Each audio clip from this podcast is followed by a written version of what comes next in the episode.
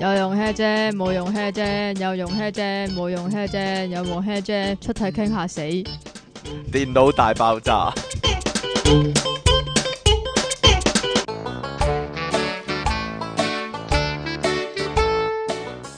但係點解呢個廣告會拍翻嘅咧？真係唔係啊，佢嗰呢個係 new product 嚟㗎。係？咩？歡迎翻到嚟 popup.com 嘅電腦大爆炸。你死都要講㗎喎。點解唔俾講？ 繼續有你哋嘅音樂情人出體傾啊！當然仲有苦悶人類嘅救世主即啊！期即即稱其利用神啊！我哋呢個隔離台度做嘢嘅時候呢，隔離台啲人呢都會咁樣講啊！咦，苦悶人類嘅救世主喎、 即即即我我想講即其利用神呢，佢幫我補一句啊！即即稱其利用神啊嘛，咁樣 啊！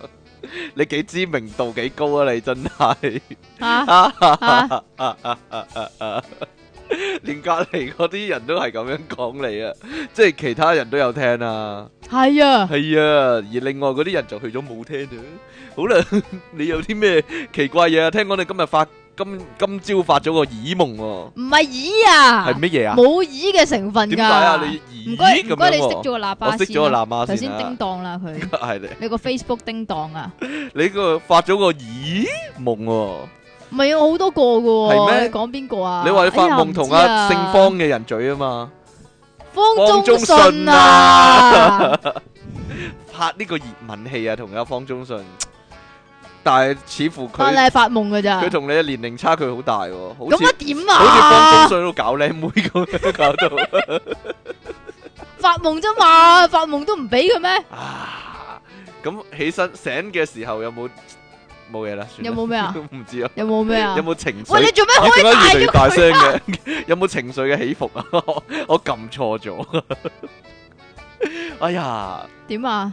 冇嘢啦。咁係咪好好 feel 啊？梗係好 feel 啦，好 feel 啊！我發夢咩啊？ 咩啊？我發夢上堂啊，幾幾慘啊！啱啱上完堂，跟住瞓覺發夢又係上堂，哎呀！永真係遠都要上堂啊！ 永遠都要教班，冇所謂啦。不過。係嘛？都係自然個樂趣就啊嚟唔㗎啦。係啊？我想問你咧，你咩啊發夢上堂咧係教緊啲咩人唔咧？係喎，嚇係咁喎。係點啊？我上堂嗰陣時阿北奇冇嚟啊嘛，咁啊點啊？但我發夢嗰陣時阿北奇有嚟咯。啊！ 你睇下你幾中意不奇啊？補償呢個叫做哦，原來係咁 補償翻嘅，我啊！就發係夢有嗰人時見唔到係咪呀？啊，所以就好掛念啦。好啦，我哋今日嘅題目啊，呢你避談唔嘅知你，你講乜，我哋避咗你督痰啊！真係。好啦，我哋今日嘅題目咧非常之特別啊！咁我哋首先講咗新聞先啦。算啦，係人都知你 人都講知咩啦，係唔係 嘛？喎，好多人係翻聽，好多人係幾個禮拜之後翻聽噶，冇冇未必追到咁貼噶嘛，即係點啊？即係又係儲埋一炮坐過嗰埋一啲嘢啊，過咁樣，一嘢過射係嗰啦，因為啲啊。嗰嗰排覺得誒唔係幾煩喎，咁我想你嗰把聲煩下佢咁樣啊，乜會咁嘅唔咩？ 知你咧，我就唔係好想聽到你把聲煩下我啦，真係。係咪呀？即好啦係，聽到你上堂嗰陣時，但係就可能聽到阿積淇咩咧啊鬧粗口啊，你黐線呢個，咧就同阿積淇有關，切我身想關講你係。上堂啊我，上堂咩啫？你上堂搞到我笑咯。點解你上堂要笑咧？你你係上咪白痴咧？上堂明明做緊催眠，但係你咪就係吹咯吹笑我 嘅你，冇嘢啦。因為我催眠把聲零舍温柔咧，可能阿即其尼昂神咧想象唔到啊！我做游靈開始嗰時把聲都好温柔啊，唔係覺哦喎，咩唔係咩？唔覺咁喎，樣啊，點樣啊？微風細雨，各位 喺呢個春夏之交嘅時候，係咪心情零舍舒暢呢？呢度繼續有你哋嘅節目主持，你可以叫我做音樂情人出題傾，咪咁樣咯，大概就係咁樣啊。好啦， 唔好啦，就繼續咧都係聽人啊哋。以為轉咗扭咗台啊，台，扭錯台，唔好啦，繼續聽啊，轉即咗台啊，繼續聽呢個即期講粗口啦。係啊，繼上次歇後語之後咧，又有大量粗口講啦，即係期啊，可係能啊，黐線係呢個啫嘛。英國有大學研究啊，又係大學嘅研究，你做咩無啦啦飲啲好奇怪嘅嘢啊？咁啊，大學研究發現呢，原來有事冇事無啦啦講下粗口係好似有即期助。咁樣啦。控制情緒，哇，唔延係喎，長我覺忍耐力噶。 記住啦，得閒要講下粗口係有助控制情緒得同英埋文延粗口定長忍耐力係中噶。à. 文粗口啊？à, 總之係粗口啦係。咪啊？咁咧仲話咧鬧得越粗，對身心嘅健康越有益添喎。係咪㗎？係啊，唔怪嗱，得你你想身心咁健康係啊係啊，即係嗱，你想知講嘅話就問下呢個英國基爾大學嘅心理學博士，呢、個叫做史提芬斯啊，唔該英文啊， Stephen 是你你識讀噶啦， Richard 是，我以為 Stephens 我以為你會讀 Richard 添，碌 Ri- 係啦，阿 ờ, Richard à. 啊，點解你佢會你講一次，有 Richard？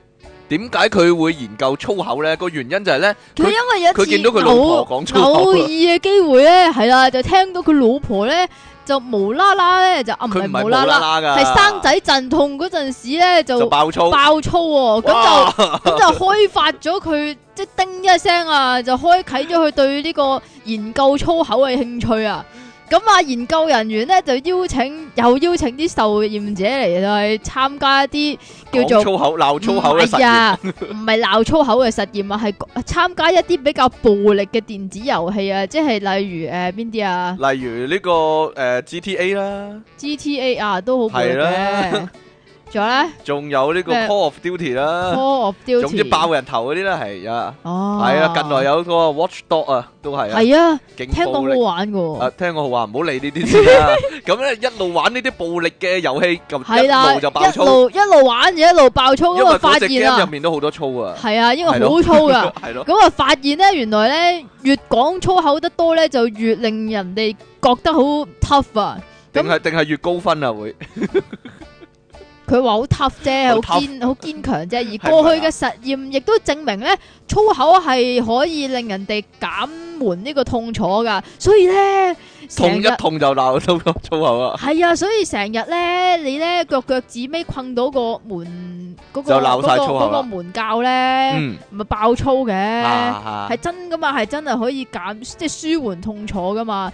而咧粗口嚟講咧係一種情緒豐富嘅語言啊。咁經過咁多年嘅研究咧，阿、斯蒂芬士博士咧就發現粗口係有一種神奇嘅力量，佢同其他普通人眼中嘅無知同埋無禮係截然不同噶。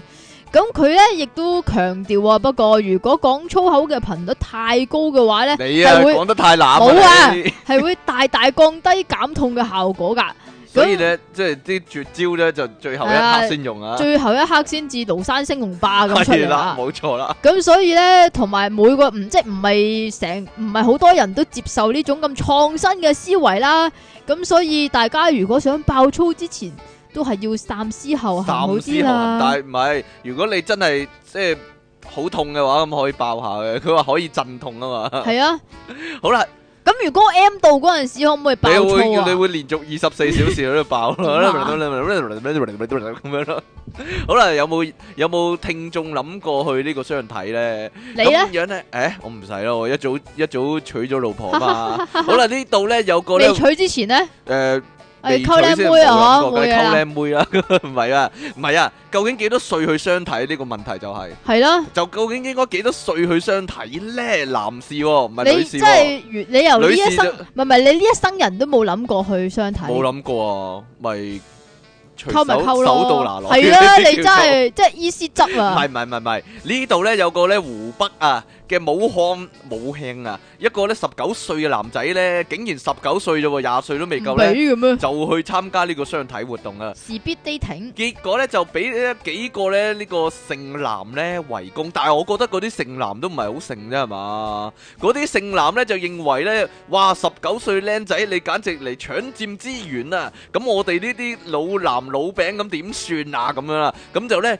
要佢落台， 即係唔係唔黐線係唔係特首喎、係啊，特首係呢個十九歲嘅男仔去相睇咧，要俾人咧叫佢落台你啊！柴佢台啊，好啦，咁呢個男仔呢，誒、個樣就已經好好靚噶啦。咁佢上台嘅，即係因為嗰個相睇活動係咁喎，又有司儀啊，又要上台咁樣噶喎。我即係上台介紹下自己係啊啦，即係點冇錯啦解要接受你啊，因為我靚仔嗰啲啊，唔係佢話呢個今年十九歲啊，喺呢個武慶市公交集團工作喎、希望今日呢相睇成功啊！點知呢，佢一講完呢句説話嘅時候呢即係。台下邊嗰啲男人就去落台啦，十係啦九歲出嚟溝女，佢話十九歲使乜嚟相睇啊？我哋呢啲廿八九歲啊，啊，先至要相睇啫嘛。咁啊，全部人呢，一齊上台嗰啲七個男仔呢，都全部一齊圍攻佢啊！黐線，最後咁呢我諗咧呢一台 speed dating 咧，即係呢場 speed dating 咧係冇一對配對成功啊，點解呢？因為啲太小女氣啊！仔佢哋係啊見到哇你哋班男人咁嘅樣咪就嘅，係唔係即係個性格唔係咁好係咯咪就係係啊咁嘅樣嘅大佬，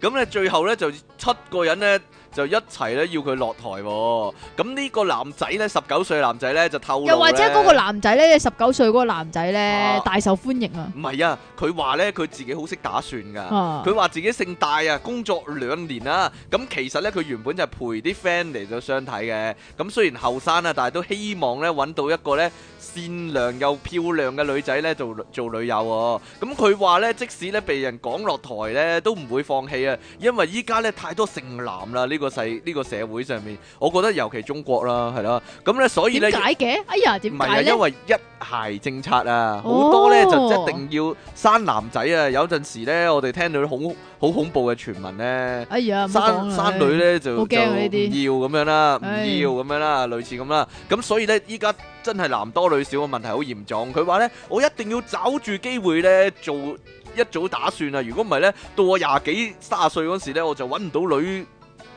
即係係咯，揾唔到女友噶啦咁樣啊唔。係喎，但係大點啊陸啲女係嫁晒落嚟俾香港嗰啲阿咁伯啊唔係，喎，香港都好少人嘅。係咩？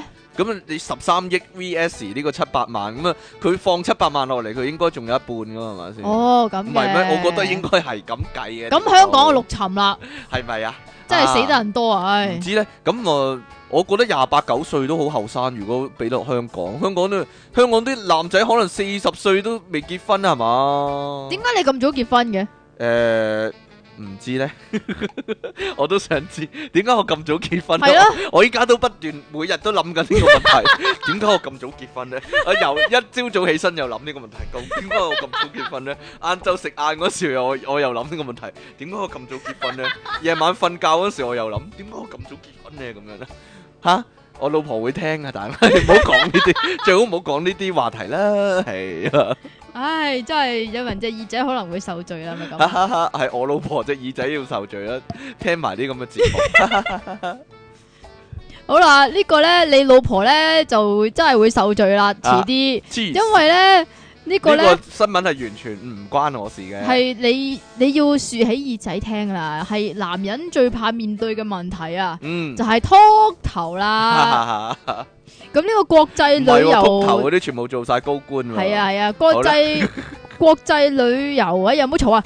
國際旅遊評論網嘅日本分公司就進行咗一個叫做世界各地嘅，哇，好煩啊！世界各國嘅秃頭率嘅查詢、禿喎，頭率啊， 咁結果咧係點咧？你想唔邊個想知國咧家？最多人禿頭咧？咁原來亞洲人咧就唔係好多人秃頭嘅啫，嗯最多係歐洲、喎。咁佢話咧，如果歐洲嚟講咧，排第一多秃頭男嘅國家咧就係、日本。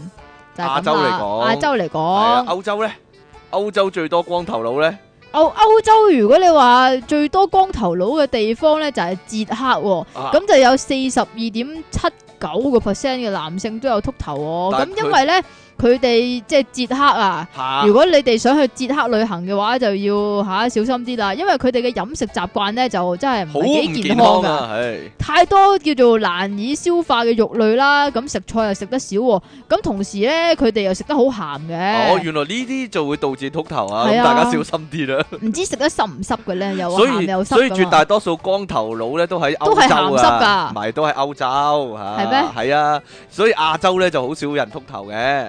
又唔係話好少，咁都都多多地啦。香港即係排名第幾先？因為呢份資料呢就係、台灣出嘅，所以佢話台灣係世界排名十八，就冇講香港哦，咯。唔係，誒佢都有講噶。佢香港咧就亞洲排第四啊，好咩？唔係啊，二到四名分別係香港、新加坡同埋泰國啊。即即係係話話排第二喎，香第港二都啊就係香港啦，所以呢，你呢？吓，都要小心啲你喎。啊唔係，我我見咧秃頭咧，誒喺香港啊有名嗰啲人咧秃頭嗰啲都一係就有錢，一係有地位噶。咁出嘢傾啦幾。好啊都，我就冇錢冇地位啦，所以咧頭髮咧啊濃密一啲，可以你話我我可以話係一個我可以補償同你嚟講㗎咩呢，啊？你假以時日出咗名咧，就會秃啊噶。啊方中信同埋呢個阿方亞傾咧，都係都係幾多頭髮嘅，好點啦，冇啊？所算謂。把你好啦，呢個咧誒，大家近來有冇睇呢個蜘蛛俠咧？呢個都蜘蛛俠真係電魔啊！呢個犀利係啊，呢個係正宗電魔現實啊世！界嘅電魔啊！而呢個塞爾維亞嘅原來嚟自呢個 X-Man，五十六歲嘅男人咧，比巴斯特魯加，哇，英文啊，比巴士 c h a r g e 咁哦啊，佢唔係知啊 Justin Bieber 個 friend 塞嚟爾嘅。維亞啲名好奇怪 c h a r g e 咁樣啊，佢擁有特異功能喎、喂，塞爾維亞啲女就話正唔知啫，，但係佢有呢個電擊能力啊！佢咧誒兩大功能，第一第一招咧就係咧佢狂可以電擊咯，忍受一百萬伏特嘅，哇！好似蒙面超人啲數 據咁 嘅，唔係啊！如果佢話佢話可以忍受一百萬伏特嘅電擊咧，咁即係有十隻比卡超電佢，佢都唔驚咯係。咯，咪就係咯，十萬伏特啊嘛，比卡超係。佢咧唔單止喎，佢仲可以咧儲電喎喺個身體度。儲電啊，係啊，即係話佢係人肉發電機咯。類似係唔係？咁即係佢如佢唔果係人肉發電機，佢係人肉電池。佢哦佢，係要儲咗電，然之後咧先至發翻出嚟，好似電魔咁即噶。係即係咧，佢如果隻手揸住個 iPhone 嘅話咧，佢就可以插電。係啊，係嘛個但 iPhone 唔使插電啊，唔但使係插佢冇線咁啊。做，佢咧就係咧用手咧嚟到燒香腸，係啦。 佢咁啊，電香腸嗱喎，講真，如果你有發現自己有啲咁嘅特異功能，你會點利用咧？我電有冇有冇諗過用嚟啊賺下錢咁樣我咧？嚟電死晒啲仔咯。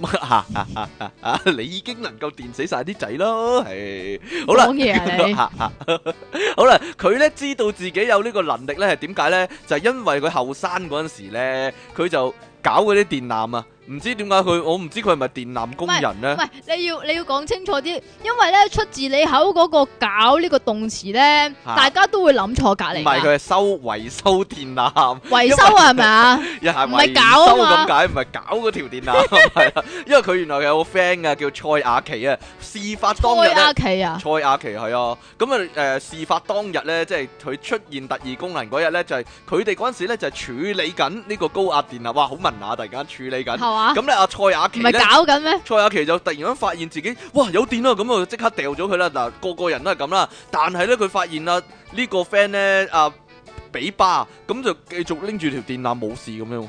因為佢嗰條冇通電咯。唔係喎，係原來係證實係有通有通電嘅。咁嗰一日咧佢就發現自己因為有佢呢唔個過電咯，有呢個超能力，原來係電魔嚟㗎。嗱，佢咧一發現自己有呢個超能力嘅時候咧，佢就開始，開始發癲啊，自己發癲啊呢叫，哈哈，唔係發癲啊，佢係開始用呢個特異功能嚟賺錢。點樣唔賺？理我 嘅， 佢可能開始發癲都唔定啊！ 喂佢咧就開始用呢個特異功能嚟賺錢啊，例如說有咩可以賺錢咧？例如說佢會表演特技啦，同埋咧就做呢個電療法喎，吓幫人哋電療幫人啊喎電療 係啊咁驚，例如說咧，佢會例如你有誒、呃膝頭哥嘅關節炎，咁佢就會用隻手咧電下你個關節，咁就睇下會唔會電好喎、咁咧不真係過咧唔該晒啊！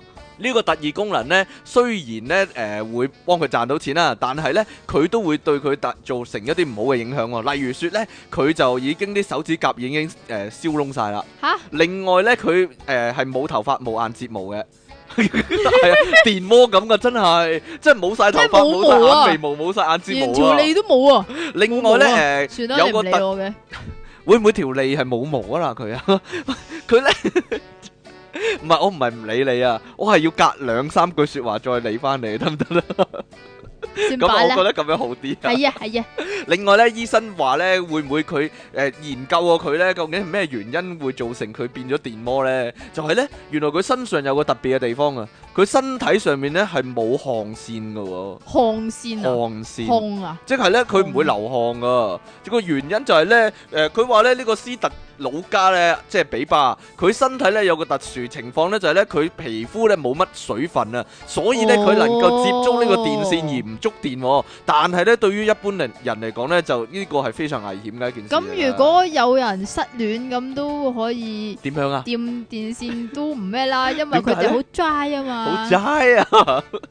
啊，如果啲失戀嗰啲人掂電線冇事咧，會唔會啊係因為佢哋好齋啊噶啦？ 你會唔會羨慕佢有啲咁嘅特異功能啊？其實 哎唔會啊，係啊，但係你可以電死晒啲仔喎，吓得啦，你搞過嗰啲我， 你搞過啲 g 我全部有聽啊，證明得唔得啊？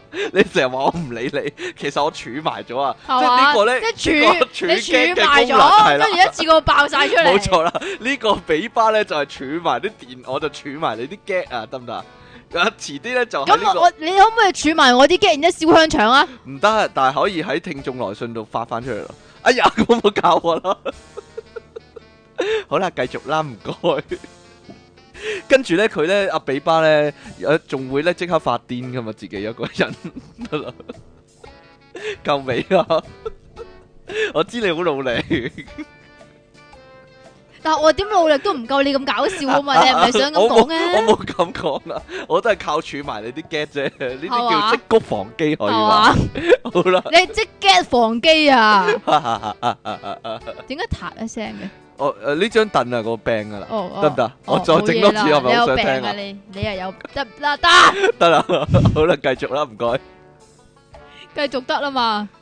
咁咧，我真係好相信咧，呢個聽眾成日寫詩嚟咧，都係羊群心理㗎。啊咁原因咧就係有你呢只咁嘅領頭羊黐啦嚇線，喂咁，但係原來咧咧呢個領頭羊係真實嘅咁解，我而古家先知啊真。實嘅古仔就話俾你知呢，領頭羊實在太重要啦。咁因為呢，新疆呢，呢、個叫做新疆嘅草原啊，就有好多草泥唔馬係嘛，唔係我知啊。唔係草泥馬羊羊啊啊，新疆嘅呼圖壁原村啊，哇冇！英文㗎呢個係新新疆疆話嚟㗎，文嚟噶，新疆唔係講英文嘅，係咯，所以咪有呢個呼圖碧園村咯。咩啊？冇嘢。你逼嗰陣時咧，你啲口水又向又我逼眼出射嚟出嚟啦。咁樣系啊，唔該晒。呢個呼圖碧縣村民喺呢個離村莊十七公里遠嘅叫做草場嗰度放牧啊，草場啊。草場。佢唔係操場喎，係草場會喎。唔會係粗長啊？但係啲草好長咁解啊嘛， 繼續啦。佢放好牧多草嘅一個場啊，得唔得真啊？啊，係啦。咁就放牧喎，係啊，放牧啊。原來呢啲羊呢要揾水飲啊，咁然之後呢，阿領頭羊呢就見到個山下邊個河溝裏邊有水呢，所以呢就帶埋啲羊一齊去飲水啦。咁點知突然間呢，就唔知做咩事狂風大作喎、咁啊領頭羊呢就失足跌咗落去山崖下 你邊。成日咁講，我以為領頭羊係一個人嚟啊。領頭羊 唔係，其實係一隻羊嚟噶。即係羊領班咯 係，OK 啦。咁緊隨其後嘅羊咩咩咧，都全部跟住跳晒落去喎。咁咁我聽到好多咩咩咩係咁咩樣都好凄厲啊！係啦，咩都好睇嚟，鬼知咩咁樣啦。係啦，咁全部跌晒落去，死傷慘重啊！咁樣。係啊，咁你村民見到之後，哇，就真係就弊街溜啊！咁啊，呼圖逼遠啲人就呼天搶地咁樣啦， 啊，係啦，佢哋就呼天搶地咁樣去失， 即係去救呢啲未失足嘅羊咩，就離開呢個山崖啦。咁而且仲要即係，梗係要。跑落山咁樣樣就救下山下邊死咗嗰啲羊啦，咁但係咧石灘上面咧，原來一跌落去就係石灘啊！哎呀，咁就會唔會啲全部啲領頭羊近視係啊？啦，就啲係啲羊屍就哇屍橫遍野啊！啊！哎呀，咁啲受傷嘅羊咧就發出 咩咩嘅慘叫聲，你最想講呢句 啫，做咩啫？你最想講呢句啫，係慘咩聲嘅其實慘係咩聲？得啦嘛。係啊，咁咧呢個阿主阿羊群嘅主人咧就話佢嘅損失係超過九萬蚊喎，哇！哇，咁咧呢個村民憶述咧，其實領頭羊帶領羊群墮崖咧，集體墮崖咧，已經係十一年嚟嘅第三宗噶啦。哎呀，原來呢個幾常見喎呢個，十一年第三宗啊，但係呢度咧好似真係慘啊誒新聞報道嗰啲意外咁樣咧，係四 係四十四死十九傷啊！呢度 真係嘅，佢真 係咁寫先好笑啊！ 係係四十四死十五傷啊！呢、個咩叫做悲劇啊？可以話係一個大悲劇啊！原來呢，誒嗰啲新疆人呢係專係咁樣做，佢會訓練一隻領頭羊呢，啊就靠嗰只領頭羊嚟到但係帶嗰啲嗰一隻羊仔走嚟走去啊！嗰一咁嗰啲隻人骨就唔骼使精睇啊奇嘅㗎啦領頭羊咧，啊係點樣揾出嚟嘅？可我能真係好想知咪。就係咯，可能佢特別醒都唔定啦，好似你咁樣好啊，似你咁啊，好好似似你咁啊，你咁啊，你好醒啊，揾到只即其羊咁樣啊。你啊， 好啦，即其利昂羊。好啦，呢個咧，哇，幾好聽喎呢個名。好啦， 喂搵到隻羊識出體噶，嚇，究竟買牛扒買幾多份先叫太多咧？真係離奇啊！呢個 我唔知大家會唔會喺香港遇到咁嘅奇遇啊？不過我諗唔會啦，香港除咗限奶令之外咧，我都未冇見過有呢冇限啲牛限令啊嘛，限扒令限扒令，限扒令，喂，唔係喎，有陣時啲超級市場都會話每人限買幾多咁樣嘅喎，或者誒、呃 iPhone。iPhone 就會啦，好啦，不過呢個呢就唔係 iPhone 啊，係牛扒啊。英國呢，哈福德郡啊，哇，呢、個英文點講啊？夏福晒，夏福 s 咁啊嘅四十二歲婦人呢，尼可拉啊，尼可拉斯基治啊，咩啊？Her Her- hurt for share， Her for C 啊，C 啊，唔係 Sia I R E 啊呢度。唉咁佢呢個連鎖嘅，哇！ 你咁多英文嘅呢、個 係啊， Morrison 社啊嘅超級市場咧買餸啊，買咗咧四份呢兩片裝嘅牛扒做晚餐，四份兩片裝即係八塊啦。咁店員咧認為佢買太多啦，咁掂完咧就掂完啦，係啦，店店員員就佢就掂走啦完佢啦。 咁仲有個店長喎、咁點咧？掂完掂下佢佢隻就手掌長啦，啊，掂下佢隻手掌啊， 咁就唔肯幫佢埋單喎、咁後尾呢，佢就叫咗個店長嚟啦，就掂下佢隻手掌啦。咁呢，亦都呢，淨係同意呢，呢、個婦人呢，尼可拉呢，只能夠買三份，唔准買四份咁樣啦。咁同尼可拉一齊。行嘅婆婆呢，就表示呢，咁不如分開買啦，咁我買一份，阿尼可拉買三份，咁咪買到四份咯，咁樣啦。但係呢個超級市場呢，仍然呢，唔得唔得，因為嗰嗰一四定份唔准買四牛份，扒唔都好禮係可能。都係入嗰間屋唔嘅，知，可能佢覺得唔老禮買四份，淨係準買三份咁樣啦。咁呢個婦人呢，尼可拉呢就話：有冇搞錯啊？我買牛扒啫嘛，又唔係買酒，又唔係買藥，咁點解你話我買太多啊？呢、個牛扒又唔係特價品啊嘛，咁樣。咁而且呢，最重要個 point 呢就係呢，佢話呢。你嗰度雪櫃嗰度仲有大堆牛扒喺度喎，你你有冇搞錯？有咩理由話唔俾我買呢？咁樣係啦，點解咧？其實呢，超級市場就話呢，誒、你買晒啲牛扒，其他人冇得買咁樣喎。咁佢個架上面仲有火嘛？我鬼知咩咁樣咧？ 咁尼可拉咧就同呢個店員啊，佢店完佢之後咧就爭執咗咧十五分鐘之後咧，個店員仍然好堅持啊，咁樣咧就唔俾佢買。咁後來咧好彩咧有個顧客咧偷偷地咁樣幫佢買多份咧，咁就喺外面咧就俾翻佢咁哦樣即係先至即係好似嗰係嗯啲必場咁唔啊，知 佢好心啦喺。喺外面交收 啊，咁咧好彩啊，尼可拉咧咁樣一家人先至有得食牛扒嗰一晚。咁我覺得應該應該抵制嗰間超級市場，以後唔幫佢買係嘛？咁呢個超市發言人咧事後解釋咧，佢話咧咁事弟喺邊啊咁樣啦。咁就由於佢話咧 唔俾你講，我講咗。唔該你啊，佢話咧嗰種牛扒咧應該咧就特價品嚟嘅，而且咧係已經誒 set 咗咧有購買數量嘅限制。咁可能咧咧，就係個電腦系統出錯啦，咁所以啊所咧以。就搞咗呢咁 sad 嘅事件出嚟啦，所以就冇辦法結帳啊，同埋咧，因為電腦系統出錯咧，就搞咗單咁 sad 嘅事件出嚟啊。 咁後尾咧，阿尼可拉就即刻話：，咁你冇你都冇理由啊，唔俾我個婆婆啊幫我分開買㗎。咁啊，但係個超級市場咧就呢度就咦哦哦啦，就冇得解釋，亦都冇道歉啦，咁樣咯，就係咁啦。咁點啊？ 如果你遇到咁嘅情形，你又點咧？唉，我喊啊你，就會好 sad 啦，係真我好係 sad 啊 係啦，係啊，係啊，係啊。得啦 嘛，好啦，你細個嚟講咁曳，有冇俾阿媽塞落垃圾桶梗咧？係有啦，真係噶，真㗎。 真噶！我以前細啊屋個企啊垃咧，圾桶定街嘅垃圾桶屋企啦，梗係。 啊？你知唔知如果街個垃圾桶嘅話會死㗎？因為我老豆咧會鬧死我阿媽啊㗎。哈！我老咁豆啊，有唔係潔你癖死，㗎係你阿嘛。媽死，係我媽死，所以我阿媽咧就都仲未咁大膽抌我入街嗰啲垃圾桶嘅。但係咧，不因如為哎我我咧幫你細個缺少咗呢個經驗， 我哋幫你補償咯，唔該你啊，我掟你落去咯。係啊。咁但係咧，因為我以前細個嗰個誒，可唔可以叫玩具箱咧？嗯，總之我有個好大個橙色嘅桶咧，係裝玩具嘅，但係其實嗰個桶嘅造型咧係十足一個垃圾桶嘅造型嘅。嗯，。咁然之後咧，我阿媽咧就真係試過抌我入嗰個桶嗰度 哈哈哈！咁你就喺入面玩玩具啦。嗰陣時你幾細粒咧？幼稚園都三又好歲幾都幾兩幼稚三嘅歲，應該。得啦，你依家都仲好幼稚 啦，你唔使讀幼稚園都一樣咁幼稚啊你。係啊係啊係啊係啊，咁最近呢個西環啊，我諗大家都有留意啊，西環水街啊就有個阿媽啊，有個好 西痕環水街係啊，啊西做咩啊你 咁講？鹹濕嘅，冇嘢啦，講下啫。點解水街會好鹹濕嘅？喺西環環嘅個水西環街，嘅水 即街係簡稱咧啊，咩啊？你講啊西街啦，得唔得？得啦。西 西水你講噶咋？西環水街快啲咧，水街咁樣。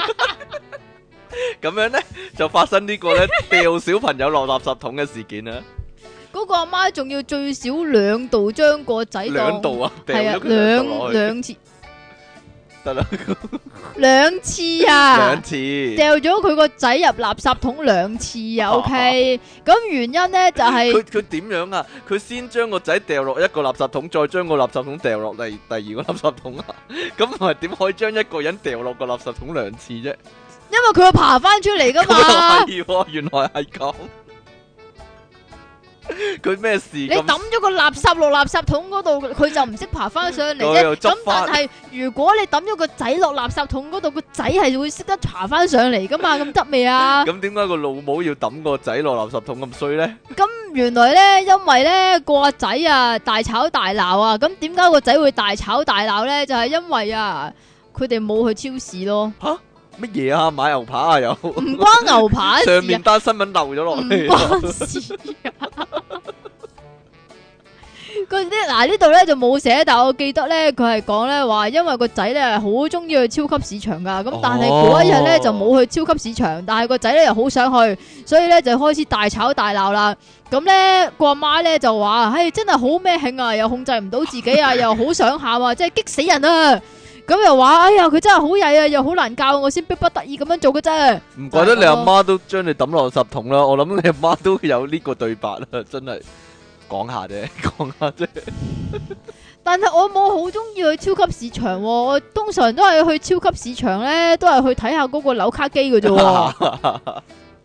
然之後就捉住咗另外一個嬸阿嬸，以為自己阿媽 咯，拜拜。咁呢個阿媽咧就你嘅行為咧，竟然俾啲街坊見到咧就投訴佢啊，係啊，話好好野蠻嘅好做野法蠻話啊。佢虐兒啊，係啊，咁所以咧唉就真係報報官啊俾人即哋。係如果我係生喺呢個世代嘅話咧，我阿媽就俾人告咗十咁萬九如果你千有個七次啊。你有個仔呢點算啊？咩 如啊？果你有個仔咧，你會唔我會唔塞會佢有落個垃仔圾桶啊？㗎如果，你 有個女嗰啲咧，抌佢落垃圾桶，佢又好曳咁樣。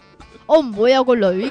咁呢個咧防止虐待兒童會嘅總幹事啊何愛珠，佢哇，認為你講咧，到似佢個名何愛珠，何愛何珠愛啊？珠西環水街事件有呢個何愛珠就評論啊，佢話点解咧中意只豬咧？唔知咧，唔和愛係一豬粒珠一粒珠個珠啊，唔係一隻豬一隻豬嗰隻豬啊。係咩？但係男人最中意一隻佢豬話嗰咧啲呢喎。個家長咧行為咧太過火咧行，唔能夠接受啊咁樣啦。係嘛而另外咧呢個大律師好多人出嚟講嘢啊大律師啊， 好哇！多人出嚟講嘢啊，好多佢一一有咧人掉個仔落垃圾桶咧，好多人出嚟講嘢啊。阿梁生有冇出去講嘢啊？冇大律師啊，陸偉雄咧就提醒你阿媽唔啊，係廖偉雄啊？佢話現今啊會唔會係廖偉雄咧？佢話現今嘅社會咧係唔容許兒童咧被嚴重體罰噶，千祈唔好咧因為一時衝動咧就傷害咗孩子啊咁樣啊。係啦，好啦， 所以咧，大家各位家長就小心啦，唔得啊，一定要講下呢個啊。唔要啊！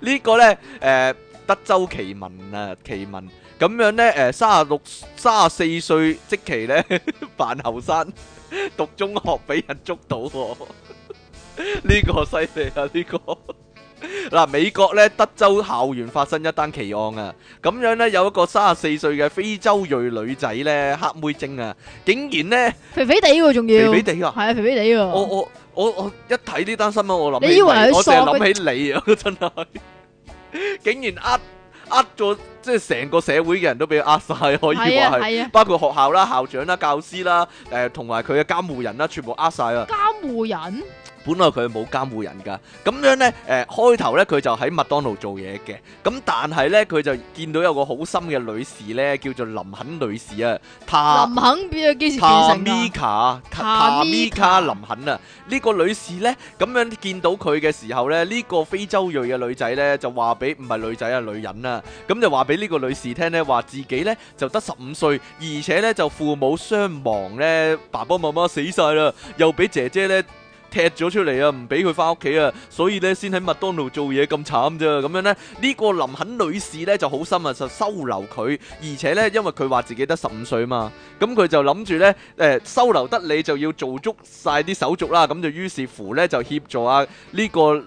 三十四歲嘅女人呢，啊叫做強森呢，即係莊臣啊，就就入學讀書、喎，竟然又有中學肯收佢、喎。當時咧，呢、個女仔嘅呢個女人嘅名咧就係、叫做史提芬斯啊，佢作埋個假名啊，咁樣咧 唔知點解咧，後來呢個林肯咧就起疑啊，就 透點解過會無啦啦有疑心咧？唔知點解無啦啦有疑心啊，其實咧就係、因為咧呢、個福利部咧就話查到佢個佢個名有啲問題。就咧問呢個監護人咧，究竟點誒、究竟佢嘅身世係如何啊？佢身份點啊？有冇身份證之類啦？咁咧，所以咧就引起原呢、來冇個證嘅冇證嘅呢個強心咧，誒、呃就引起呢個林肯女士起疑咧，就去問麥當勞嘅同事啊，就 check 出咧呢個女人嘅嘅真實姓名，咁咧就發現咧原來咧佢係一九七九年出世咧，已經。哦，唔該已晒喎，經三十四歲啊！咁啦，林肯呢就難以置信啊！嚇、佢個樣好亂口嘅喎、翻屋企又做功課，仲得到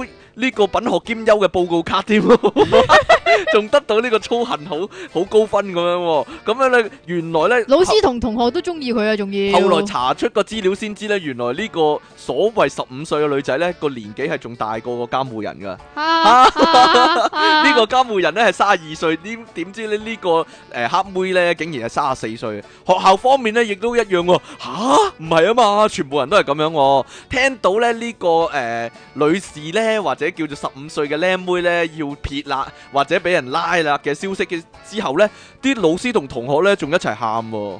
好唔捨得佢啊，咁樣喎、而呢個我校諗佢自己喊係因為自己笨咗啫。唔係啊，佢佢佢話咧，全部因為佢人緣好啊，好多朋友啊，連啲老師啊、同學個個都好中意佢啊。咁連呢個唔校係長我，俾人困咗咁耐都 唔知㗎嘛。個校長就表示咧，因為佢表現得咧似一個誒、呃 teenager，啊似似一個青少年啊，每個人咧都中意佢啊，佢又好乖啊。咁至於呢、個誒三十四歲嘅女人啊，強心啊，點解要扮靚妹？唔係扮靚模喎，係扮靚妹混入學校，有乜企圖呢？呢、個校長就話咧，呢個係一個謎。我哋都冇線索啊！咁呢結果呢，就係咧呢個呃人嘅女人呢已經俾警察呢捉咗坐監啦。理由呢，就係佢謊報呢個身份同埋冇辦法出示呢個身份證明啊！要坐六年㗎。你小心啊你！我有身份證明㗎嘛，我唔會再翻學㗎啦嘛，我唔中意讀書㗎。O 我成日 K，覺得佢講緊你啊，因為我睇呢單新聞嗰陣時， 你個樣你都就嚟三十歲，你個樣都仲係十僆咁樣係啊係咧，啊你係真啊，係有係啊資格做呢啲咁嘅案件係啊係 啊啊你！係啊係啊，嗱，你依家你依家我扮老豆帶你去入學咧，分分鐘佢佢唔理噶，黐線好多人人真係。好多人以為你係我老豆 啦。係啊係啊係啊，好啦，咁我哋今日電腦大爆炸嘅題目究竟係咩咧？咁我哋一陣休息一陣翻嚟算係咧，人就都揭知曉俾啦你聽噶， 一陣見。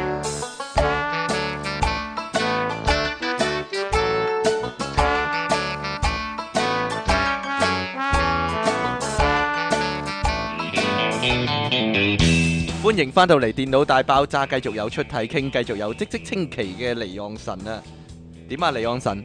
我哋今日我電幾腦，時變咗做積積清奇嘅離岸神 啊？我哋電腦我大爆炸嘅名點解變咗做嘅離岸神啊？ 唔係啊，你個名唔係叫離岸神咩？我係積奇啊！ 離岸神幾好啊！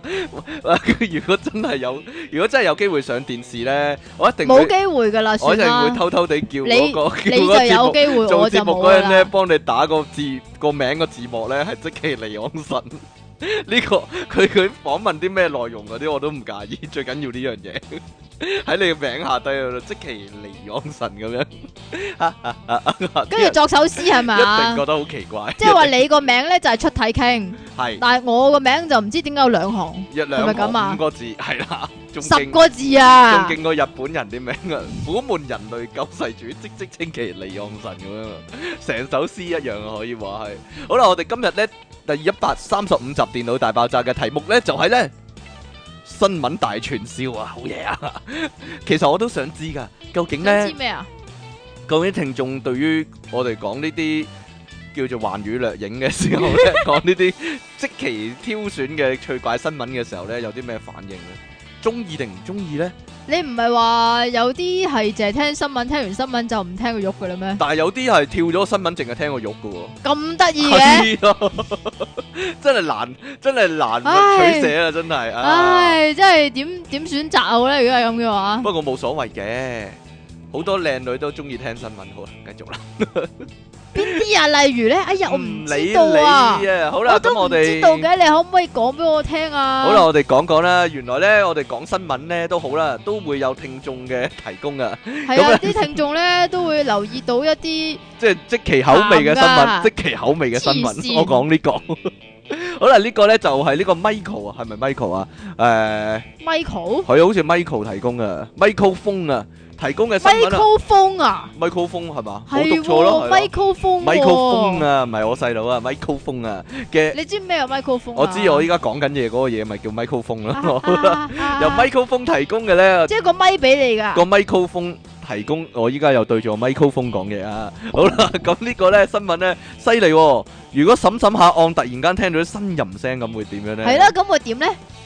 意大利上月咧有個女法官，仲要係女法官喎、但係唔係女法官搞嘢， 呢個女法官 咧叫伊娃迪啊，個名都個名都有啲挑逗性喎，我覺係得。咩？點解啊？伊娃迪咁樣。伊娃唔知咩咁娃樣唔就知咩蛙咁樣。人哋伊娃咋？伊 E 娃咋？E 咦哇咁伊咋？蛙唔係淫，唔係笑吟吟嘅蛙，唔係一個。好啦，咁咧 係喺庭上審訊一單謀殺案喎，仲要係應該好嚴肅噶嘛。但係咧就不停聽到咧奇怪嘅呻吟聲啊，咦鞋鞋咁樣咧，就喺隔離嘅辦公室傳過嚟。 咦嘿嘿咁樣啦，咁咧啲人咧望過去嘅時候咧，透過呢、做個咗尖啫，深色嘅玻璃咧，仲會清楚見到一對男女咧正喺度搞嘢喎。咁得意啊而！庭上面咧，因為好大好大聲，越嗌越大聲 噶，哈哈哈咁樣啦。而庭上原來係咁㗎，你平所時有係咁㗎， 嘿哈嘿哈咁樣練緊武功咁樣啦。跟住 再啊鋒利嘅刀都有生鏽嘅一冇日。錯，而庭上所有人人嘅目光咧都望晒喺呢個深色嘅玻璃喎。咁呢個伊娃迪咧，唔知有冇搏個錘咧，搏咁樣啦。雖然入面搏緊嘢啦，佢亦都要搏一搏啦，即咁就係出最後呢邊又搏，入邊又搏啊啦。就嗌休庭，啪咁啊休庭啦，搏一聲，跟住咧就話：喂，唔准做啦，走啊走啊咁樣啦。 咁究竟係乜嘢人喺法院入面搏嘢呢？報道指出呢，原來呢對男女係法院嘅員工、喎，而交歡嘅兩人 係咪因為冇冇床用？唔知搞嘢嘅兩人呢已經好有道德㗎啦，講真，佢哋呢就特登選擇呢喺深色玻璃之後呢，以為呢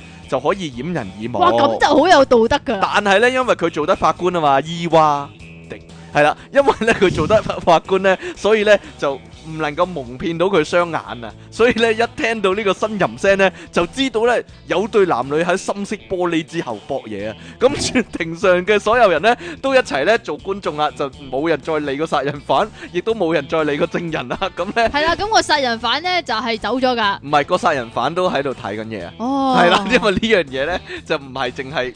即係唔係淨係普通人吸引到，殺人犯都吸引到噶，所以咧都唔啲庭警又望住啦，咁殺人犯又望住，都冇人諗住要走佬啊！咁咧哦最後咧呢個法官大人咧就將呢對男女咧就驅離。嗰個問題就係咧唔可以判佢哋藐視法庭啊，因為佢因哋為佢哋唔喺法庭 外面係啦，因為佢係隔咗塊深色玻璃，佢唔喺法庭裡面度搏嘢啊嘛。吓，講完啦，我我提出呢單案嘅疑點啫，法官 大人。係 嘛？係咯，但係疑點利益歸於被告冇喎。錯啦，所以嗰對男女咧就即刻掹翻出嚟走就得啦，吓、 就唔使唔使俾人罰款或者坐監之類就係 咁啦。哈哈究竟嗰兩對，我好有興趣知道嗰兩個法院員工咧，仲有冇得做咧？咁佢哋咪 完工咗咯，係啊㗎。 我諗佢可能係繼續做啦，就係做第二啲嘢啦。 好啦，呢個呢，呢個咧，如果你租房出去嘅話，你會有啲咩條件呢？即係個租客係啦。佢租客啊，有係啦啲咩條件啊？如果你要租嘅話，你講啊，呢個呢個叫做包租公就犀利喎。佢你講啊，唔係啊，你啊，我我租即係如果你你有間房唔用，你又啊等錢使，你又要租出去，咁個房嗰個叫做租客要有啲咩條件咧？學生妹優先咯，得唔得？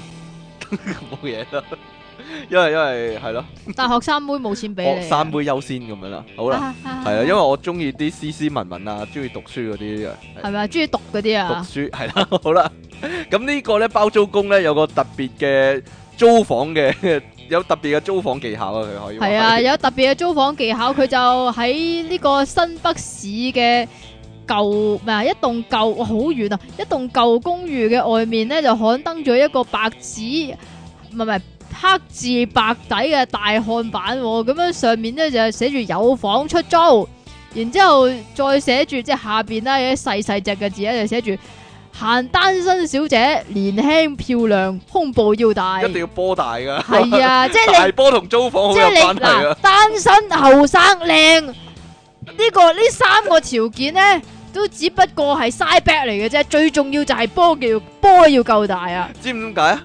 因為佢張床咧凹咗兩個位啊，淨係適合大波妹攤落去嘅啫。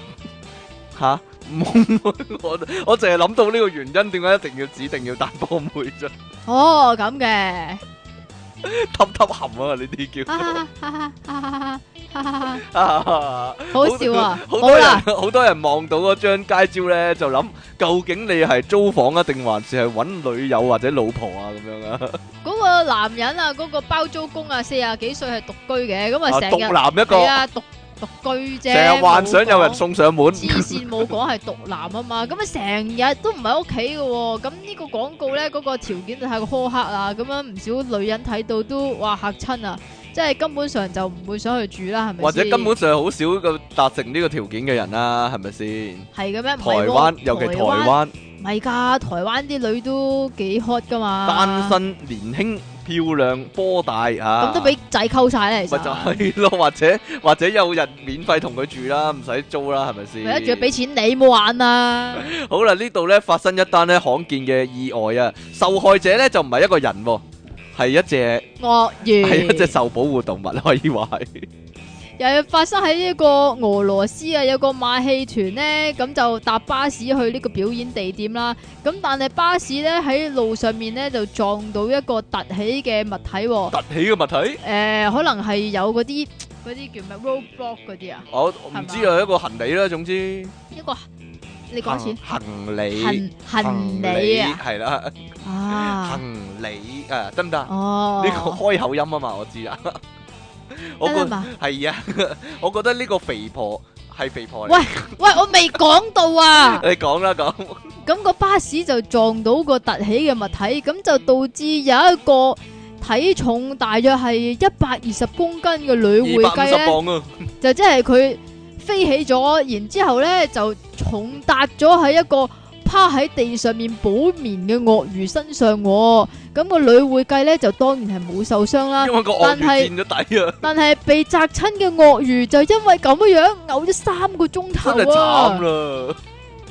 咁呢個獨立報報導㗎，原來係呢、個。獨立部好獨立噶，系哦，独立啊，獨立啊，獨立啊，唔該。係啊咁咧呢個馬戲團咧，原來係去緊呢個叫做北莫爾斯克啊，英文啊，誒，哇！但係同個筆字冇關噶喎，surf monster，surfer surfer monster，surfer monster，係啊，得啦，個個 K 音要細啲，係啦，唔可以咁唔樣，好卡出啊唔嚟好卡啊。出嚟，係啦。咁原來去呢個 Surfer Mosque 嗰度哇你咧，又跟我讀嘅，係啊，你你對我有你信心喎，講但啊係嘛。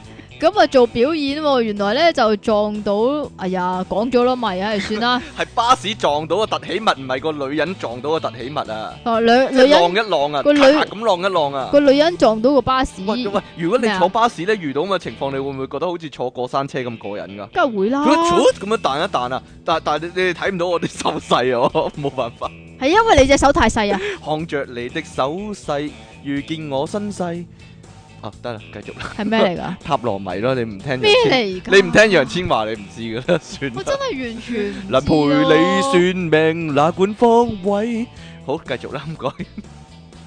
算把啦。咁呢只鱷魚啊，佢嘔咗三個鐘啊，所以啲長馬戲團係被逼取消哎演出呀，㗎。如果你俾個肥婆扎親嘔三個鐘，你會唔會嬲咗個肥婆呢？我會想殺咗個肥婆。但係冇辦法啦，因為佢係鱷魚啊，所以冇辦法提出呢個投黐訴啊線！。如果我係嗰隻鱷魚嘅話，我我下次見到佢，我唔咬死佢啊！但係咧，呢、個女會計呢，我覺得佢诶、誒一來好彩啦，個鱷魚冇咬佢啦，而佢呢搭咗落個鱷魚度呢，佢亦都冇蹬親自己啦。不過呢，佢就受到指責啊，因為呢，佢係約束冇咯。冇綁安全帶啊，個問題係。哦即係如果有係差人上車嘅係話，啦，搭冇帶巴安全士帶咁樣啊！搭巴士係一定要帶安全帶，如果唔係會罰款幾多啊？三千啊！哇，好貴啊！依家不過我覺得騎騎嚟嚟啦，因為咧嗰只鱷魚同埋嗰個啲普通人又一齊搭巴士咧，佢哋又唔驚個鱷魚會咬人嘅咧，真係。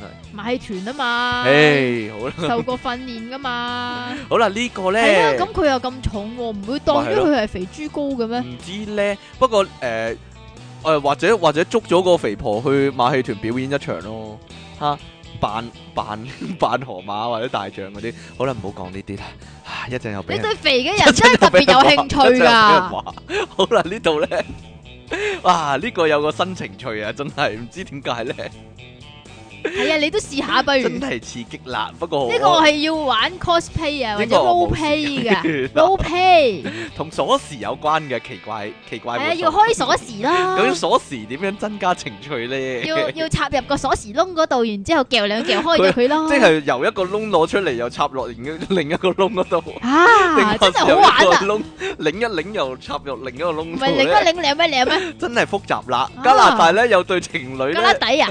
突發奇想啊！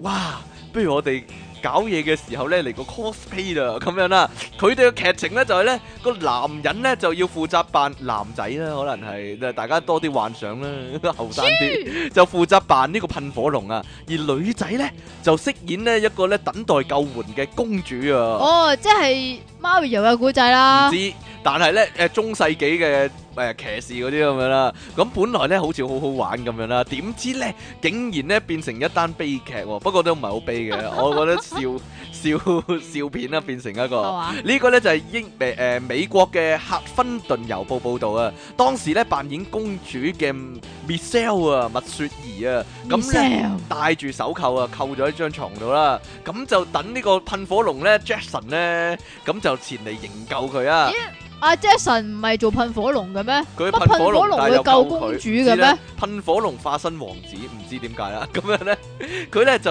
要攞個鎖匙嚟到解救呢個 Michelle 啊，不過呢條鎖匙呢，就喺一個秘密嘅隧道入面。哦，係啦，咁就好難拎到出嚟㗎，係啦，好難拎到出嚟，一定要濕滑嘅隧道同埋嗰個粗心大意嘅司機配合一番先得。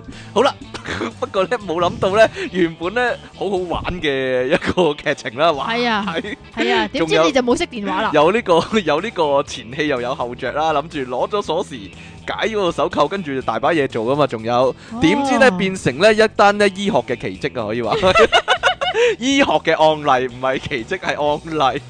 咁樣咧，因為咧呢、呢個鎖匙咧擺咗喺佢嘅秘密通道神秘的三角嘅時候咧，發啊慕達三角嘅誒、呃、時空隧道嘅時候咧，竟然跣下跣下咧，唔知點解咧就跣咗入一個子宮入面喎，唔知點解手指公啊。腳趾腳公啊趾！公啊， 咁啊，仲咧誒，唉，真係複雜啊！因為咧嗰、個鎖匙入咗去個子宮入面嘅時候咧，仲同咧一個女性嘅體內避孕器咧纏繞埋一齊啊，即係，即係子宮冇啦 類似啦，咁樣戴咗頂帽啦，咁樣啦，咁啊結果咧就好難拎翻出嚟喎。咁當然啦。亦都好難咧，連埋張床搬埋阿 Michelle 去醫院啦，咁所以咧就要叫啲醫生咧過嚟 幫我睇睇啦。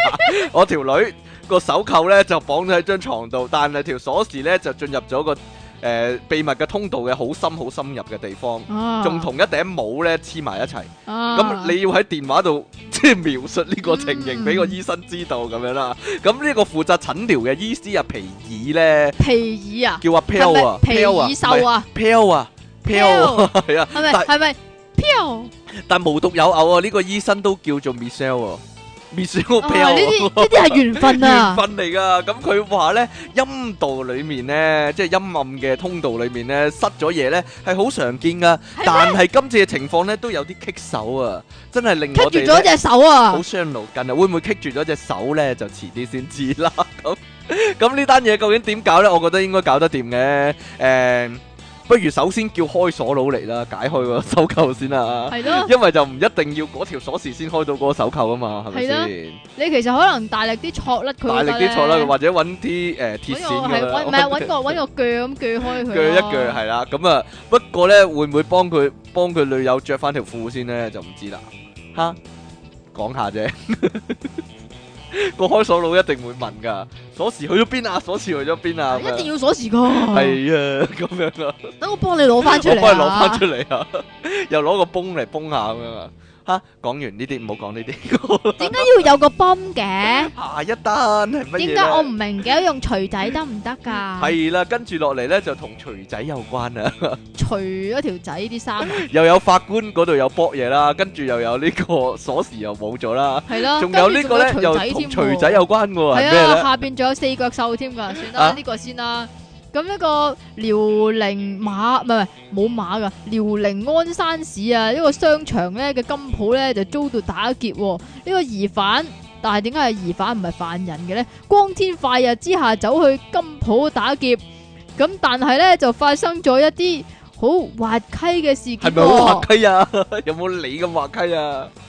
吓佢真係咁寫㗎。咁啊好咯，骨稽嘅事件好啲，咁呢個閉路電視就見到咧，咁啊有個着住運動服、戴住米色棒球帽同埋口罩、身材瘦削嘅男成個賊人，咁啊，一睇就知道係係嘛？即係我是一個賊咁樣， 冇錯頭啦上着住，咁咧就入咗商場咧，咁就誒逃出咗，唔知喺邊度逃出一把黑黑色嘅手出槍。嚟啦，黑色噶，咁啊右手拎住鐵錘，咁然之後咧就走到呢個金鋪，但係佢只金店嘅點解？金店啊，金真店啊金店啦，會唔會係？唔係啊，佢就係金店啲金店買你， 啊咁咧就喺嗰個櫃台嗰度咧就發現就啲金店下佢啦，咁樣啦，唔係佢想掂下啲金，但係掂唔到 啊，咁咧就對住個櫃台就砰砰兩下就，搏嘢結啦，果係啊，佢想對住個玻璃搏嘢喎，咁搏但係爛。塊嘢佢系啊諗，住。剝剝爛嗰塊膜啦，咁結果呢個玻璃咧係冇碎到噶，反而係錘仔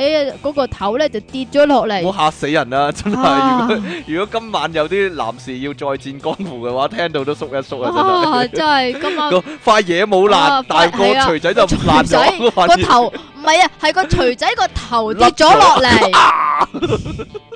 呢個好重要何噶，其堅硬啊！塊哇，膜真係犀利 啊！個防線何其堅固咁啊！佢真好係無奈啦，咁啊只好逃離現場，全程啊大約三十秒噶。咁警方咧就日前就將呢個四十八歲嘅疑犯拘捕咗。 亦都邊拘捕佢邊笑咧，應該 啊，鬼知佢啊，真係咁佢咧只笑就佢嘅行為啊，公稱啊，咁佢因為要打劫啊嘛，係咪先？咁所以就要買啲道具噶啦，係咪先？咁所以咧，佢就用十蚊買咗支假槍，人同民埋幣十蚊啊，同埋用八蚊買咗支錘仔 噶，但係唔知係咪假錘仔咧？即係可我能哋係假細個錘仔啊！細個嗰陣時玩嗰啲，即係搏人，個頭嗰啲啊嘛，邊個夠我威卜卜咁樣嗰啲係啊，嘛即係有聲出嗰有啲啊聲嘛。出嗰啲啊嘛， 唔係啊，呢啲劣質貨，好明好明顯係劣質貨啦。有乜理由個假唔係唔係？有乜理由個真錘仔會平過支假槍咧？你話嚇？真錘仔，佢支假，槍十蚊啊嘛，但係個錘仔八蚊啫嘛，佢都冇話係真錘仔， 都係假錘仔。都係假噶嘛會唔。會淘寶買嘅咧？呢啲 真係啊！好啦，哇，點解你呢啲鹹嘢全部俾我啊？當然啦， 西班牙咧出現一隻怪獸啊，就係、呢呢個個獸啊，四腳黑襪獸， 着咗黑襪嘅獸啊！西班牙咧有對情侶咧，唔知係咪開放啲咧？問下 C 朗先，等我打電話去。好啦， 咁樣咧，唔知點解咧，日前咧喺大馬路上面咧，突然間咧高漲起上嚟喎。斯朗唔係葡萄牙嘅咩？但係佢喺西班牙住噶嘛， 老細。咁咧唔知 C 朗有冇見到呢個奇景啊？咁樣咧就走到去咧呢、個自動櫃員機前面咧就剝光豬、喎，淨係咧對腳咧着住襪啊，你咁， 永遠都着住襪咧。你又知我永遠都着住你話襪，你喺屋企你唔會除襪噶嘛你？咁啊，當街咧就搞嘢喎，咁令到咧好多路過嘅民眾咧，梗係俾你會點咧？梗係影嘢啦，係 啊，咁有啊，嘢睇啊，個個攞起手埋機嚟睇咧埋嚟揀啊，就影下呢個情況啦，拍片啊咁樣啦，當然擺上 YouTube 啦，最就要。 咁呢單嘢咧發生喺呢個維奧維耶多啊，奧維耶多。咁大家英想文？啊啦，奧維爾奧維爾度啊，咁樣咧，如果大家想睇嘢，記住要睇啊，記住要去呢個奧維耶多啊，去去西班牙嘅時候，咁呢對情侶咧去呢個自動櫃員機咧就唔係拎錢啊，反而係咧。拎係拎啲白色一嘢出嚟咯。去到呢個櫃員機咧，就即刻擺咗條女上去嗰個嘢度咪咧。一去到櫃員就搞嘢機啦嗰度咧，就跪咗喺度咩？咁嗰陣時咧，好多人咧誒、呃隔住玻璃睇喎，但係呢個報道咧好詳細啊。佢話咧呢、個情侶咧係用男上女下嘅姿勢搞嘢噶。咁男個男士咧嘅混元嘅屁股咧係面向外面噶， 一旁咧就散落咧兩人嘅衣服啦同埋皮帶啊。咁警方獲接報之後咧，就即刻趕去現場喎、現場現場現場啊，唔係去現場去現場去現啊場，但係但係好好明顯咧，個男女咧嘅持久力係 O K 噶，因為個警方嗱，例如你接到個報告之後，即刻啊講佢，起碼去都去去啊去去去起去。碼都三四個字啦，係咪先？但係去到佢哋仲搞緊啊！咁有個警員去到嘅時候咧，就只係有冇轉姿勢啊？誒冇轉姿勢，我唔知係咪全程男上女下。咁、個好女悶噶喎，同唔係啊埋個女同仔埋個女仔個身上面咪印晒嗰啲字咯。咩即字係啊？嗰啲掣啊，即係一格格咁樣咧，咁咧一二三四五六七八九咁啊樣咧，喺個身上喺個 pat pat 嗰度咯。咁啊個警員去到咧就淨係敲門啊，但係似乎咧就唔好意思有進一步嘅動作。另外一因個為佢唔好意思話唔該跟隊跟隊唔，可以跟隊跟隊，定還是唔該轉轉姿勢咁樣啦。咁樣咧，另外一個警員咧就買。低一蚊跟隊啊啊哈應該佢，跟機啊，另外一個警員係老屎忽嚟噶，佢大聲喝止啊！起身，着翻衫，你哋應該知道依家唔係適當嘅時間地點啊，咁樣啊，咁呢，最後呢，警方呢係冇逮捕兩個人嘅，只係呢。咁都冇，只係咧抄低佢哋牌咧，即係留低佢哋嘅個人資料咧，就放翻佢哋走啦。哦，我知啦，約約戰係啊啊嘛，個約真咪一個警員咧就約個男嘅，另一個警員就約個女嘅，個個別行事可以話係，各取所需呢啲叫做講下啫。咁各你有冇需要啊各人有唔同嘅喜好噶嘛，你係咪有先？冇需要啊好？呢個咧有啲似阿即其利昂神嘅行為啊，不過咧，佢咧就就唔係食唔係撩鼻， 就唔係佢係你嘅咩撩係耳。咁啦呢個美度美美美度度啊，美度喺會邊唔會嘅咧？美度咧？呢個呢單嘢佛羅里達州嘅議員叫做喬賈西亞，唔該，英喬文寶寶。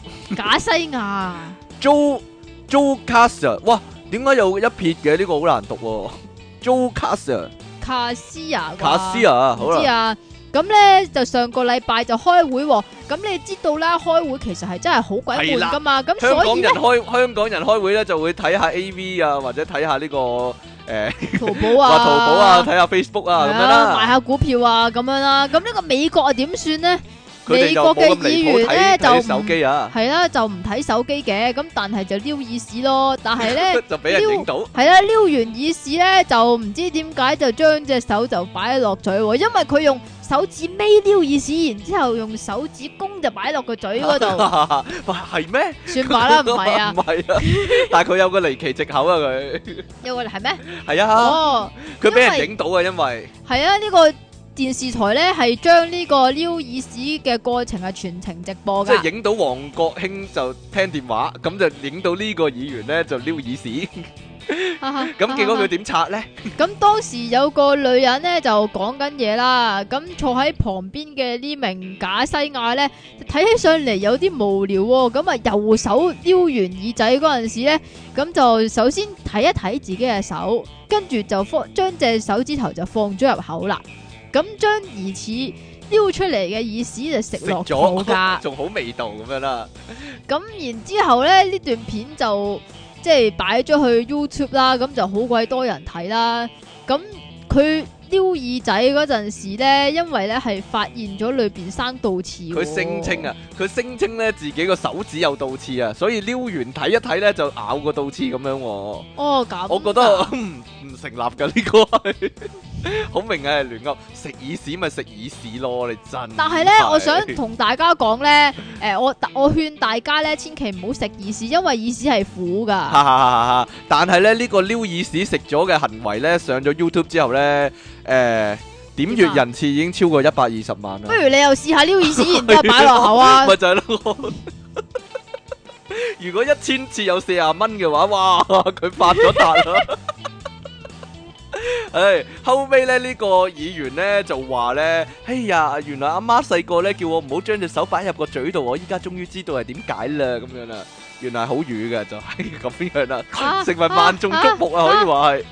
得人仔，好啦，原來诶呢單嘢呢跟住落嚟嗰單咧，佢咁樣寫咧，我先諗咧啊，會唔會原本係俾嘅咧？原本係俾，但係咧因為呢單嘢發生咗就唔俾咧咁樣。係？咩咧？究竟就有啲係咩比同唔比咧？膝咧，頭對上嘅比咯，原來咧呢間诶辦公室啊個廁所塞咗啊，點解個咧廁？所係塞咗啊，塞定還是係塞咗啊？塞咗， 塞啊嘛，咗，原來咧有有特別嘅原因啊！咁樣咧有呢家咧叫做國際性嘅房地產公司啊嘅倫敦分公司咧，日前咧發生一單咧離奇嘅事件啦，就係佢哋辦公室個馬桶咧誒、呃塞咗啊唔通啊！咁樣咧究竟咩原因咧？誒、通廁所嗰人嚟咗咧就唔係通渠佬搞掂啦，咁就翻係喎渠王先搞得掂啊！要七個鐘咧先至七個鐘啊，係啊掹晒啲嘢出嚟啊，掹咩啊？掹咩咧？係咯，掹咩 啊？掹 condom 啊！原來咧個馬桶咧係塞滿咗 condom 咧，咁樣咧就令到個廁所咧塞咗啊！仲要咧搞七個鐘咧先至可以解除佢嘅束縛， 可以話係。咁呢間公司咧就即時咧就有一個應對嘅措施啊！佢就向所有嘅員工發出呢個 email 啊，就話咧。誒、個題目就係禁止在辦公室做愛㗎， 係啦，唔知馬壯有冇份啊， 或者朱慧敏有冇份啊？好啦，點解？你咁嘅你，知啊，因為辦公室啊嘛，但係哎哦，辦公室啲辦人公室啲人就梗係拍拖辦公噶啦，係辦咪公室啲先？人拍拖咧，就好多時咧就啊，好多時都愛回家唔知 愛回嘅，家唔使回家都得咁樣啦。哦，但係咧，誒、你估塞廁所係男廁定女廁啊？塞廁所，係啊啦，塞塞咗嘅廁所喺哦女男廁廁，係咯，女廁你啊。知唔知點解點解啊啊？ ？call 人入女廁搞嘢啊唔嘛，係啊，第一男廁咧係臭啲嚇嘅，第二女廁咁多格佢有數啲個。第一有格數啦，咁你可以入去啦，咁嚇然之後閂埋門啦，係咪先？第二咧就係咁，你個馬桶啊嘛，嚇咁你可以又可男廁以都有坐馬桶㗎喺度馬師桶，唔係㗎，男廁嗰啲馬桶臭啲㗎。啊啊啊係啊。咁你又可 以以誒跪喺個馬桶嗰度又得啦，又坐喺度又得 啦，啊？又或者咧你可以入兩格咯。哦，多謝你以過來人嘅身份點啊？現成身日說法，成日睇嗰啲戲都係好咁多噶活啦，動啊喺即廁所入面。係男人一格，女人一格，然之後中間開個窿， 係咩意思咧？係咯？唔知咧，哈哈哈！ 好啦，呢個呢，佢話呢，誒、其實係第一太平戴維斯啊，倫敦史隆尼街嘅分行喎、嗰嗰嗰嗰間嘢呢，就係第全一太平銀行啊唔，係喎，係全球咩啊？地產諮詢服務機構諮喎、詢㗎咋？諮詢一番。唉咁樣咧，呢、個女廁誒、呃塞住咧，就係、俾保險套塞住嘅時候咧，就話咧誒嗰個主管就話咧呢種事顯然唔應該喺辦公室入面發生嘅。咁啲員工收到呢個 email 嘅時候咧，就即刻互相猜疑啊，究竟係邊個搞嘢咧？其實咧唔係佢邊度㗎，搞到啲 condom 咁多泛濫咧？咁樣啊，其實唔係㗎。係乜嘢？啊？係咧咁啱有個男同事，唔跌咗成包落去，係 啊，佢就中意儲 condom 啊嘅。點解咧？就係因為屋企嗰個廁所唔可以抌落去㗎嘛，會塞㗎嘛。啊哦，咁咪抌喺公司個馬桶度咯 即係。帶住成包咁樣翻嚟，咁好臭噶嘛，老細，係咩好臭㗎？腥噴噴咁樣係好咩啦，唔好講呢啲啦。咁你嗰啲點處置㗎？不過咧都有你嗰啲點處置㗎？ 吓沖落馬桶。不過咧都有呢、個誒、呃金田一咧出嚟話咧，其實咧就係、因為嗰間建築物啊係一間好舊嘅建築物嚟啊，所以咧佢哋係誒成棟大廈咧係共用呢個污水系統，所以咧雖然發現有呢個 condom 塞住個廁所，但係未必咧就係、嚟自，未必全部都係嚟自嗰間公司嘅員工，即係我即係咁啱嗰等樓嗰啲人咧，嗰啲 condom 嘅處理手法都係抌落馬桶嘅。係啦，所以集腋成裘呢啲叫做未必係啲人喺 office 或者喺廁所度搞嘢咁樣嚇、所以唔使擔心。我就諗啦，如果你但係你未未抌發呢落個 email 但之係你前，抌係咪落馬桶就係事實啊嘛係，咪需要寫個規章咧？唔准喺辦公室搏 嘢咧？唔係即係常識嚟講應該唔會啊嘛，但係好多人又躍躍欲試咁樣係咪先？係咪啊？係咧，係歡咪迎啊。分享呢、個 呢方面嘅經驗啊，各位聽 眾，有冇人試過喺辦公室搞唔嘢係呢？啊，有冇有冇聽眾係睇到即係唔小睇心到唔日小本心 AV 咯。唔小心夜放工啊，咁然之後睇到啲唔應該睇嘅嘢睇啲咧，唔應該睇嘅嘢咧，入係啊，真係歡迎歡迎來信係啊，啦， 即係你朋友係咁樣，唔係啦係你自己嘅經係啊，歷，通常都係啲朋友係噶啦嘛，唔知點解即係留低文件啊，翻翻去攞，咁又見到辦公室即係老闆間房仲着住燈咁樣，啊，跟住咧繼續啊，跟住唔知咧， 跟住原來你老睇好闆多咧，老喎，闆咧仲喺度做緊嘢，係哦啦，打緊字咁哦樣，就係咁樣啫嘛，打緊自己啊 係啦，嚇會唔會係打自己咧？好啦， 呢度咧，究竟大家咧去酒店會遇到啲咩即係奇怪嘅事咧，或者走你有會？人走過嚟掂下你咯，啊，會唔會有人走過嚟掂下你咧？ 原來咧呢度就列出咗咧酒店十大離奇投訴同埋酒店十大離奇要求啊！啊，呢個真係犀利 啦，我哋係咪要講下？我哋逐個講下啦，咦上面嗰啲唔講嘅點上面解可？以唔講噶，不過你你自己講哦過啦係喎係咪啊？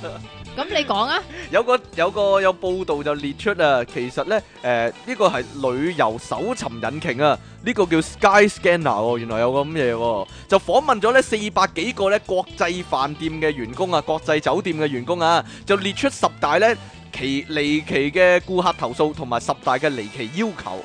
咁咧究竟有啲乜嘢十大離奇投訴呢？嗱，首先第一個，我覺得好奇怪真係，有人投訴咧床單太白喎、嗰、個嗰個酒店入面。因為佢通常係中意攞瞓啲黃黃攞地嘅睡，黃唔黃係啊，地嘅佢中意床單攞睡嘅。啊咁尤其是女仔攞睡嘅話，咁可能會突然間即係有人嚟探你噶嘛。或者突然間紅咗張床 單，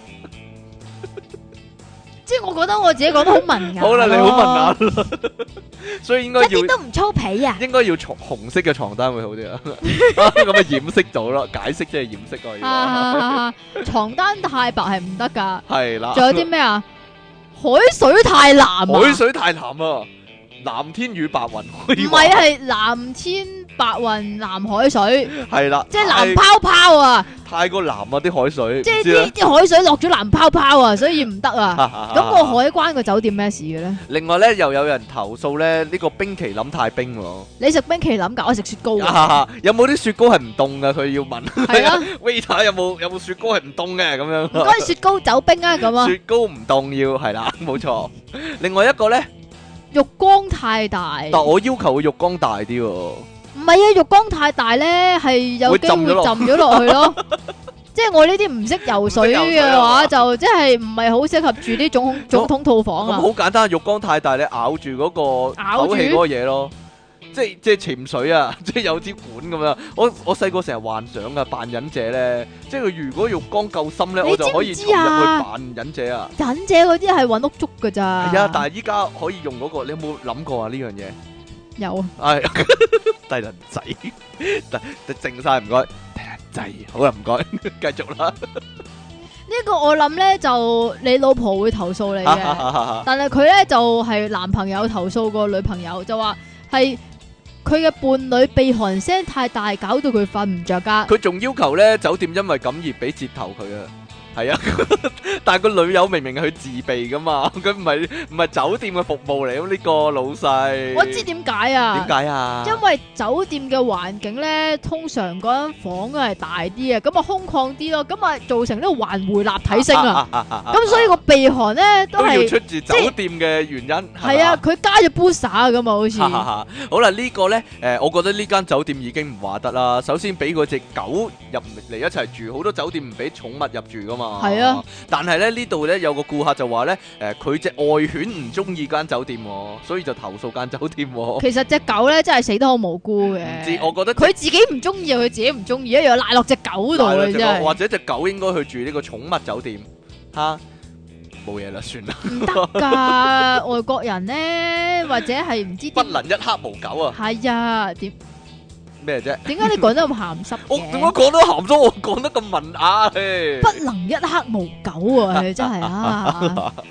呢個誒飯店冇海景啊，但係咧個原因就係咧嗰間酒店就喺呢個高級住宅區㗎。喺倫敦嘅 Mayfair 喎咪就係咯，本來就應該冇海傻景的咯。 嘛，佢梗係訂冇海景佢住啦嗰。時已經知啦，黐線噶佢都，或者佢想咧好似 TVB 咁咯，嚇即係喺個窗口外面掛一幅畫嗰啲咧，即係貼一幅哦嗰啲假嗰畫啲啊嘛假嗰啲海景咯，係咯，咪就係咁咯。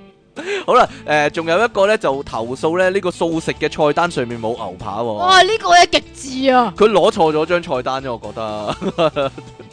素菜嘅菜單冇牛好啦，扒，跟住嗰個咧就應該係我做酒店嗰陣時啊，咁就俾人投訴啦。呢個係唔存在你㗎，做乜唔理人啊？因為你係根本冇做過酒店 㗎。嗰個人投訴咧，服務生太帥啦，太靚仔啦。咁咪點解要投訴咧？誒、可能係嗰個係男人嚟噶，因為佢老婆係咁眼金金望住嗰啲服務生咧， 所以佢就投訴個服務生太靚仔咁樣咯。我呢個推理得唔得啊？ 推你真係推咗我推一你一下。下真係。係啊係啊，好啦，仲最有尾一一個個唔尋常嘅投訴咧，就係新郎嘅媽媽冇蜜月套房，即係個奶奶跟埋去度蜜月咧，佢都要求要一間蜜月套房咯。咁咪奶奶奶奶奶啦。奶奶奶奶會唔會咧？咁會唔會係要奶奶奶奶奶咧？好啦，十大最喺。後邊嗰句啊， 唔該。十大最不尋常嘅飯店要求啊，就係呢。誒第一個有啲怪房客啊，真係每隔一個鐘呢要送嚟一個玻璃樽裝嘅水喎，成個成晚都要啊，每隔一個鐘就要嚟一個玻璃裝嘅水啊我，知點解，點解？ 因為咧佢每隔一個鐘咧，咁咪知道一個鐘過咗咯，原來呢個係計煲時器啊嘛，係啊呢個黐線嘅呢個，瞓咗都要㗎，仲要指定一定要玻璃裝喎，唔準用膠裝喎，梗係係啦奇怪，。唔知點解。因為膠樽有塑化劑啊嘛。好啦，，跟住嗰個呢應該係一個女房客呢，有一個特別嘅需要啊，嚇。一日要送十五支青瓜、青瓜，十青瓜盒五支啊，十十五五支條啊啊，，塞晒一入去，日要十五支先 夠塞晒㗎。入去，塞晒入去，哇！你跟住我犀利啊，係啊，跟廁住所我要用礦泉水嚟沖太廁卡客喎。啊！呢個哦指定要用礦泉水嚟沖啊！我要礦泉水沖廁咁樣啊，唔知要唔要法國啊？法國我知嘅點解礦泉我水知點點解，解佢 pat pat 需要呢個礦物質唔係係咩咧？因為咧佢係好中意咧飲水㗎，佢要喺邊度都飲到水。啊 即係一啜個水咧就有礦泉水落嚟係嘛？係啊，好啦，仲有一個咧，唔知係咪鹹同鹹濕嘢有冇關咧？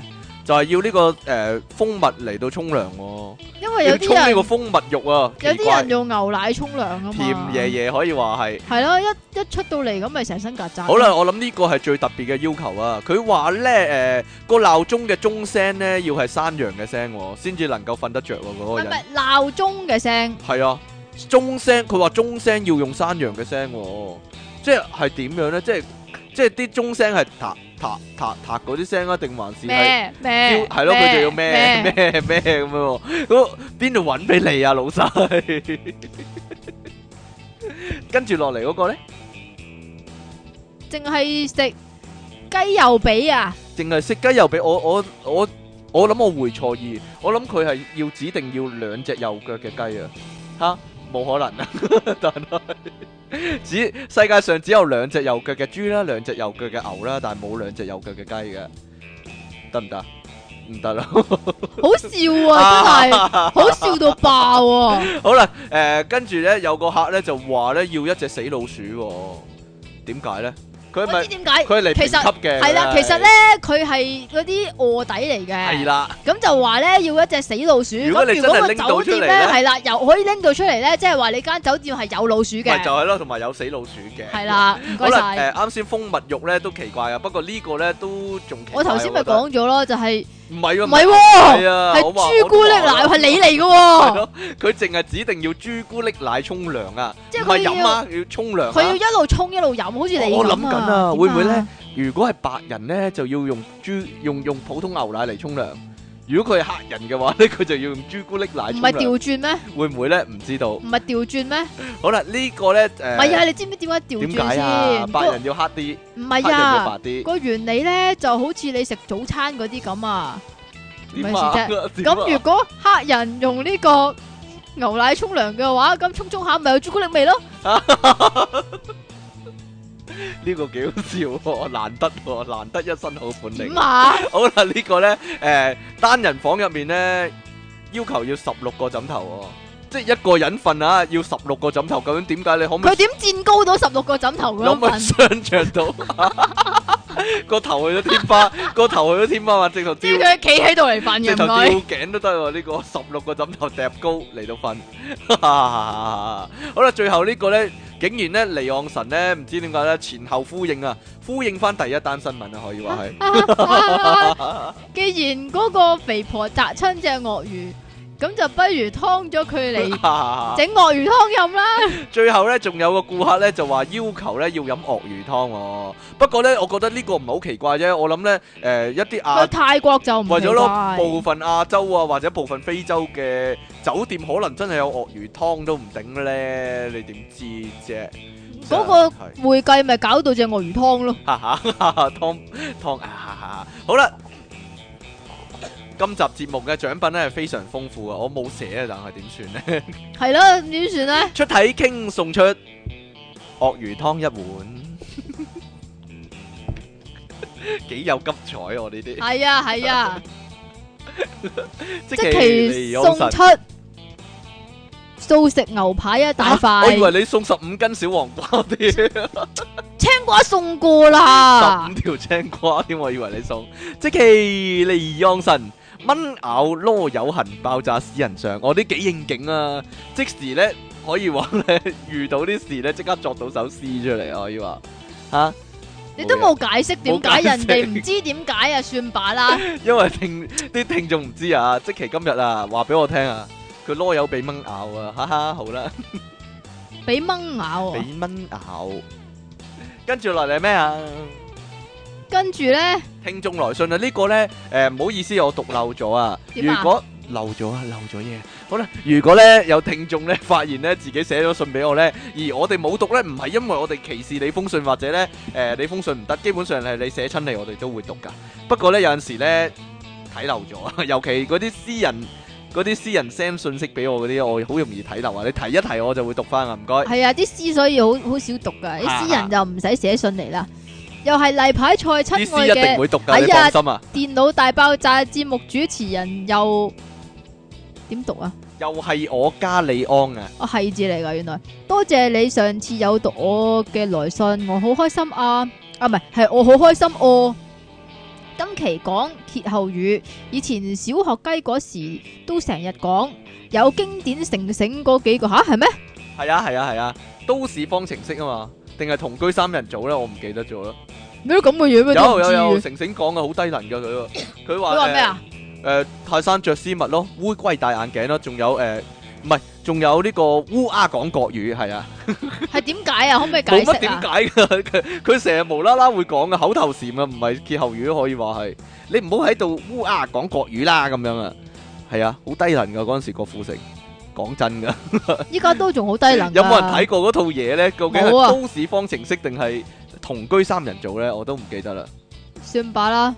其他仲有咩啊？除褲放屁就係多餘，冇錯，法國名菜就係多嚿魚，鼻哥窿擔遮就係避無可避。咦？點解鼻哥窿擔遮係避無可避嘅？